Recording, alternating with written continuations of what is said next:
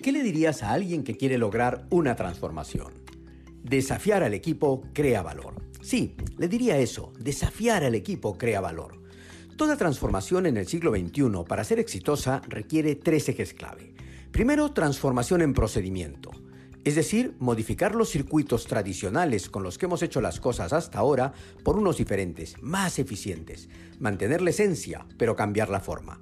Segundo, transformación en tecnología. En plena era digital, las herramientas tecnológicas tienen que estar al servicio de la transformación. La tecnología tiene que ser transversal a todo el proceso, desde la producción hasta la venta y la postventa. Y tercero, transformación en cultura. Toda la organización tiene que desaprender y aprender nuevas formas, adquirir una nueva cultura. La transformación debe impulsar el crecimiento del orgullo de pertenencia. Hace poco visité Bodegas Portia, en Ribera del Duero. Produce un millón de botellas al año. Sus propietarios, el Grupo Faustino, tienen más de 150 años haciendo vino. Portia se inauguró en 2010.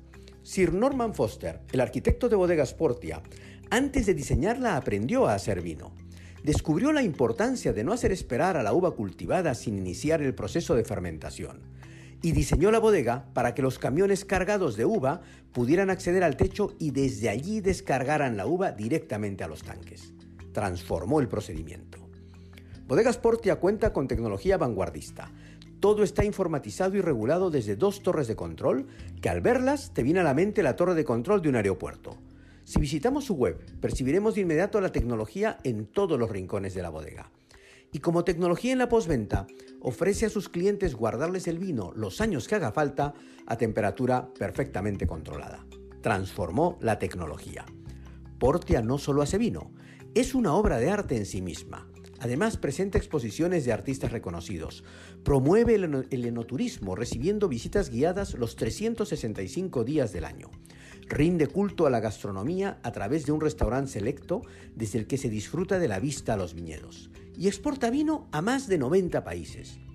Es decir, no dejaron nunca de ser una bodega de vinos, pero decidieron ser más que una bodega. Impresiona ver lo orgullosos que están quienes forman parte de Bodegas Portia. Transformaron la cultura.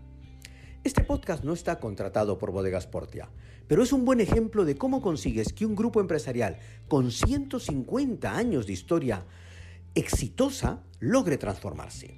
Solo hay una forma, lanzarle el reto al equipo. Eso hizo don Julio Faustino Martínez, quien fuera el alma mater del grupo Faustino, y demostró que desafiar al equipo crea valor.